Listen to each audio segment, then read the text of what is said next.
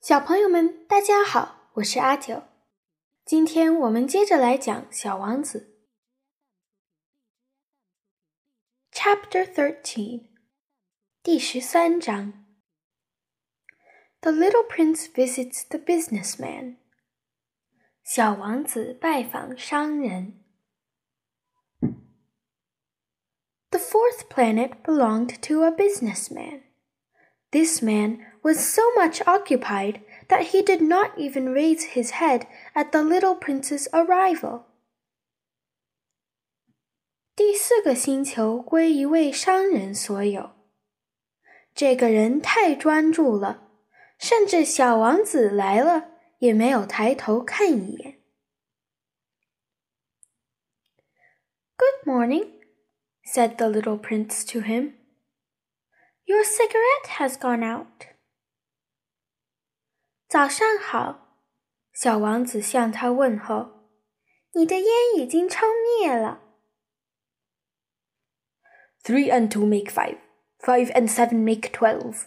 Twelve and three make fifteen. Good morning. Fifteen and seven make twenty-two. Twenty-two and six make twenty-eight. I haven't time to light it again. Twenty-six and five make thirty-one. Phew! Then that makes five hundred and one million six hundred twenty-two thousand seven hundred thirty-one. 三加二等于五，五加七等于十二，十二加三等于十五。早上好，十五加七等于二十二，二十二加六等于二十八。我没空再把它点燃。二十六加五等于三十一。Phew！加起来是五亿零一百六十二万两千七百三十一。Five hundred million what? asked the little prince. 五亿什么呢？小王子问道。Eh, are you still there? Five hundred and one million? I can't stop. I have so much to do. I am concerned with matters of consequence. I don't amuse myself with balderdash. Two and five make seven. 啊，你还在这儿啊？五亿零一百万，我不能停下来，我还有很多要做。我关心的是重要的事情，我对废话不感兴趣。二加五等于七。Five hundred and one million what? repeated the little prince, who never in his life had let go of a question once he had asked it. 什么东西五亿零一百万呢？小王子又重复问道。他这辈子只要他问的问题，他就绝不会放过。The businessman raised his head. During the fifty-four years that I have inhabited this planet, I have been disturbed only three times. The first time was twenty-two years ago, when some giddy goose fell from goodness knows where. He made the most frightful noise that resounded all over the place, and I made four mistakes in my addition. The second time, eleven years ago, I was disturbed by an attack of rheumatism. I don't get enough exercise. I have no time for loafing. The third time, well, this is it. As I was saying then, five hundred and one millions. 商人抬起头来。我在这个星球上住了五十四年，只被打扰过三次。第一次是二十二年前，不知道从哪儿掉下来一只晕了的鹅，打扰了我。它发出极其可怕的叫声， 回荡在星球的每个角落，让我在加数字的时候犯了四个错误。第二次是十一年前，风湿病犯了，中断了我的工作，我的锻炼不够，我没有时间闲逛。第三次，哦，就是这次了。那我刚才算的是五亿零一百万，millions of what? The businessman suddenly realized that there was no hope of being left in peace until he answered this question. Millions of those little objects, he said, which one sometimes sees in the sky. 百万什么呢？商人突然意识到，要是不回答这个问题，他就别想安宁了。 于是说道：“百万那些小东西，有时可以在天上看到的小东西。” Flies? Oh no, little glittering objects. Bees? Oh no, little golden objects that set lazy men to idle dreaming. As for me, I am concerned with matters of consequence. There is no time for idle dreaming in my life. Ah, you mean the stars? Yes, that's it, the stars. 苍蝇？哦，不是，闪光的小东西。蜜蜂？哦，不是，会让懒人们想入非非的金黄色的小东西。对我而言，我只关心大事，我可没有时间闲着做梦。你是说星星吗？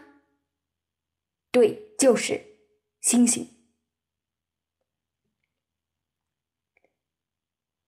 And what do you do with 500 millions of stars? 501,622,731. I am concerned with matters of consequence. I am accurate.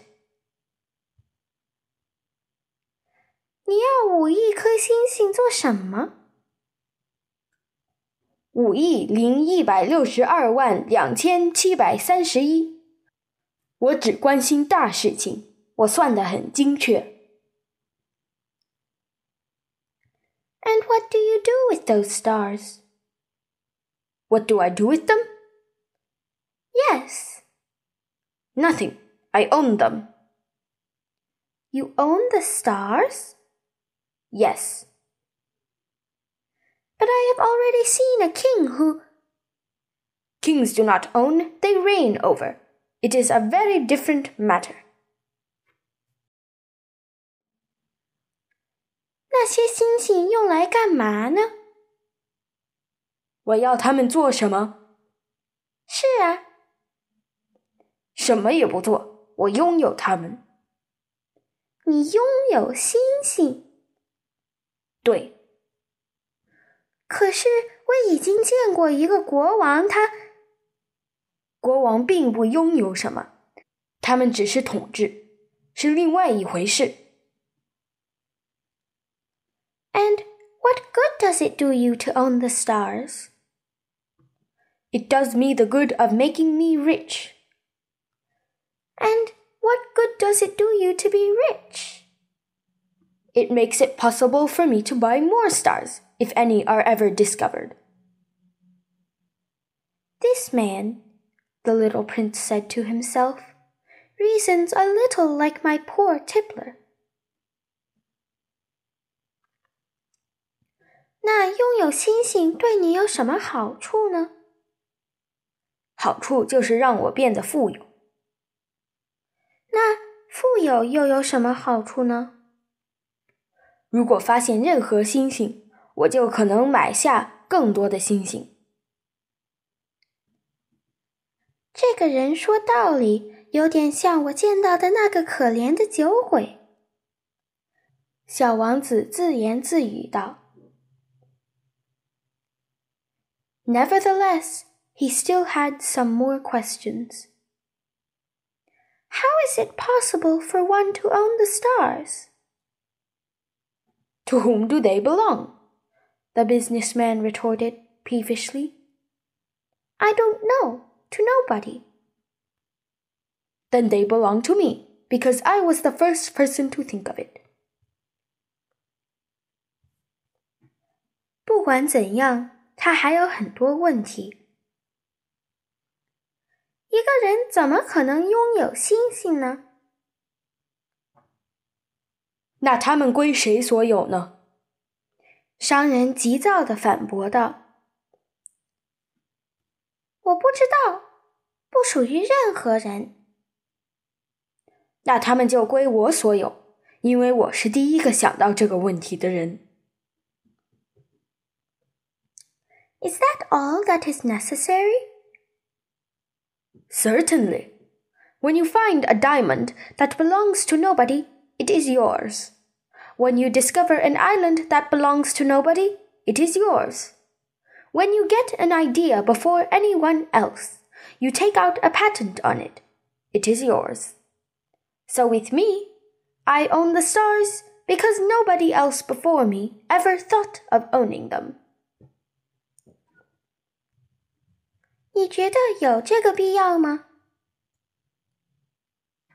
当然， 当你发现一颗不属于任何人的钻石，那它就是你的了；当你发现一个不属于任何人的岛屿，那它也归你所有；当你想到一个别人都没有想到的点子，那么你就获得它的专利权，它是属于你的。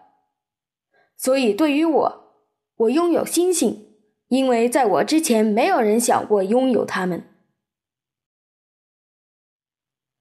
Yes, that is true, said the little prince. And what do you do with them? I administer them, replied the businessman. I count them and recount them. It is difficult, but I am a man who is naturally interested in matters of consequence. 是，你说的没错，小王子说。 那你要他们做什么呢？我管理他们。商人回答说：“我数他们，数了再数，这很难做到。但我生来就是只关心大事的人。” The little prince was still not satisfied. If I owned a silk scarf, he said, I could put it around my neck and take it away with me. If I owned a flower, I could pluck that flower and take it away with me. But you cannot pluck the stars from heaven.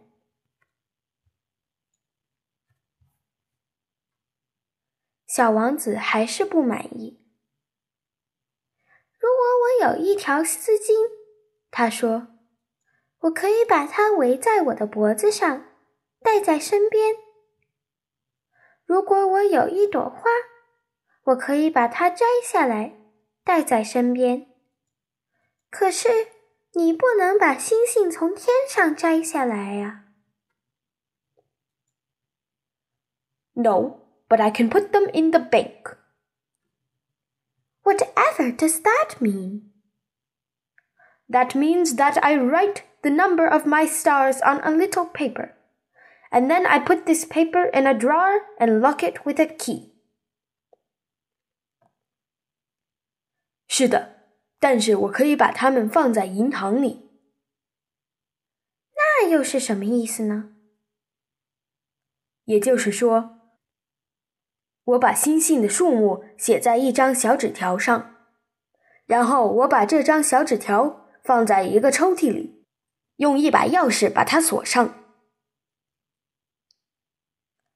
And that is all? That is enough, said the businessman. It is entertaining, thought the little prince. It is rather poetic, but it is of no great consequence. On matters of consequence, the little prince had ideas which were very different from those of the grown ups. 那就完事儿了吗？这就够了呀，商人说。很有趣，小王子想，好有诗意。可这并不是什么大事儿。关于大事情。小王子与那些大人们的想法有很大的差别。I myself own a flower. He continued his conversation with the businessman, which I water every day. I own three volcanoes, which I clean out every week. For I also clean out the one that is extinct. One never knows. It is of some use to my volcanoes, and it is of some use to my flower that I own them. But you are of no use to the stars. The businessman opened his mouth, but he found nothing to say in answer, and the little prince went away. 我自己有一朵花，他继续对商人说：“我每天给它浇水。我还拥有三座火山， 我每个星期都清扫它们。”死火山我也要清扫，因为没人知道它还会不会喷发。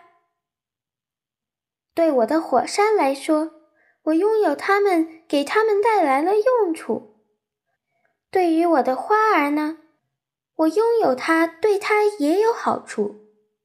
而你对星星来说却没什么用。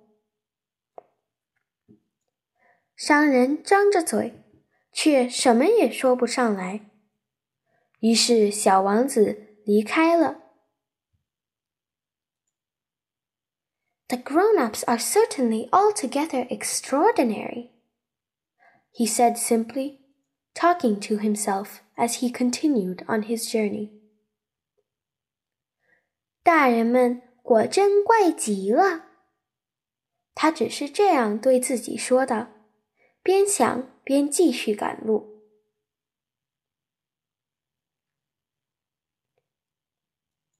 好了，小朋友们，今天就讲到这里。